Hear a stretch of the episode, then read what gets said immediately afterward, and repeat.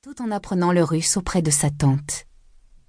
Elle avait ensuite passé une année abominable au conservatoire, section chant, puis deux ans à étudier le droit à Padoue, trouvant la discipline tout d'abord décevante, puis carrément barbante.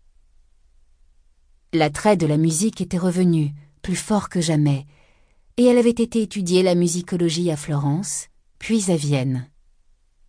Apprenant qu'elle parlait le russe couramment, son directeur de thèse s'était débrouillé pour lui obtenir une bourse d'études de deux ans afin qu'elle l'accompagnât à Saint-Pétersbourg, où elle l'avait aidé dans ses recherches sur les opéras russes de Paesiello.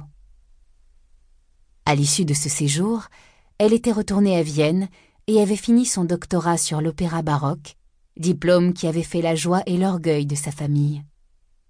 Mais diplôme qui lui avait valu, alors qu'elle cherchait un poste depuis un an, de subir une sorte d'exil intérieur en partant dans le sud enseigner le contrepoint au conservatoire de musique Egidio Romualdo Duni à Matera.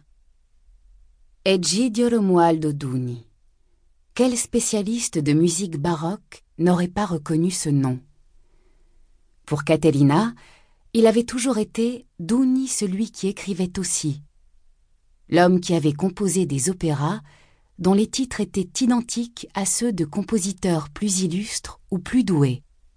Bajazet, Caton in Uttica, Adriano Insiri. Duni n'avait pas laissé plus de traces dans la mémoire de Caterina qu'il n'en avait laissé dans les productions actuelles d'opéra. Un doctorat de l'Université de Vienne, puis un poste pour enseigner le contrepoint aux étudiants de première année d'un conservatoire de province. Duni. Elle passait des semaines entières à se dire qu'elle aurait pu tout aussi bien enseigner les mathématiques, tant ce sujet lui semblait loin de l'émotion magique de la voix. Cette insatisfaction ne présageait rien de bon, ce qu'elle comprit presque tout de suite après son arrivée. Mais il lui avait fallu deux ans pour décider de quitter à nouveau l'Italie, cette fois pour un poste à Manchester, l'un des grands centres européens d'études de la musique baroque. Elle y avait passé quatre ans comme Research Fellow et professeur assistant.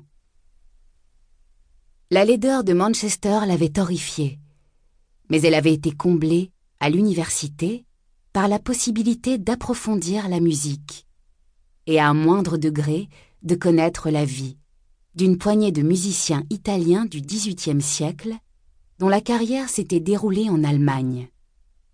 Veracini, le grand rival de Handel, Porpora, le professeur de Farinelli, Sartorio, compositeur pratiquement oublié, Lotti, un Vénitien qui, apparemment, avait été le professeur de tout le monde. Il ne lui fallut guère de temps pour qu'elle voie la similitude entre leur destin et le sien à la recherche du travail et de la célébrité qui les fuyait en Italie, ils avaient émigré vers le nord. Comme certains d'entre eux, elle y avait trouvé du travail, et comme la plupart, elle avait eu le mal du pays et s'était languie de l'atmosphère, de la beauté et des joies potentielles offertes par une patrie que, elle en prenait conscience à présent, elle aimait. Elle trouva le salut par hasard, chaque printemps, l'épouse de son chef de département invitait à dîner les collègues de son mari. Le président présentait toujours l'événement d'un ton désinvolte. Venez si vous êtes libre. Les plus âgés et les plus malins savaient que cette convocation était aussi impérative que, disons, un oukase d'Ivan le Terrible. Ne pas y aller revenait à renoncer à tout espoir de promotion, même si participer revenait à sacrifier plusieurs heures de sa vie à une soirée d'un ennui mortel. Les échanges d'insultes et d'excommunications les plus violents, voire de horions, auraient été un régal comparé à cette sauterie, mais la conversation, pendant le repas, était verrouillée par la prudence et une méticuleuse politesse qui ne pouvait masquer des décennies de rancœur quotidienne et de jalousie professionnelle.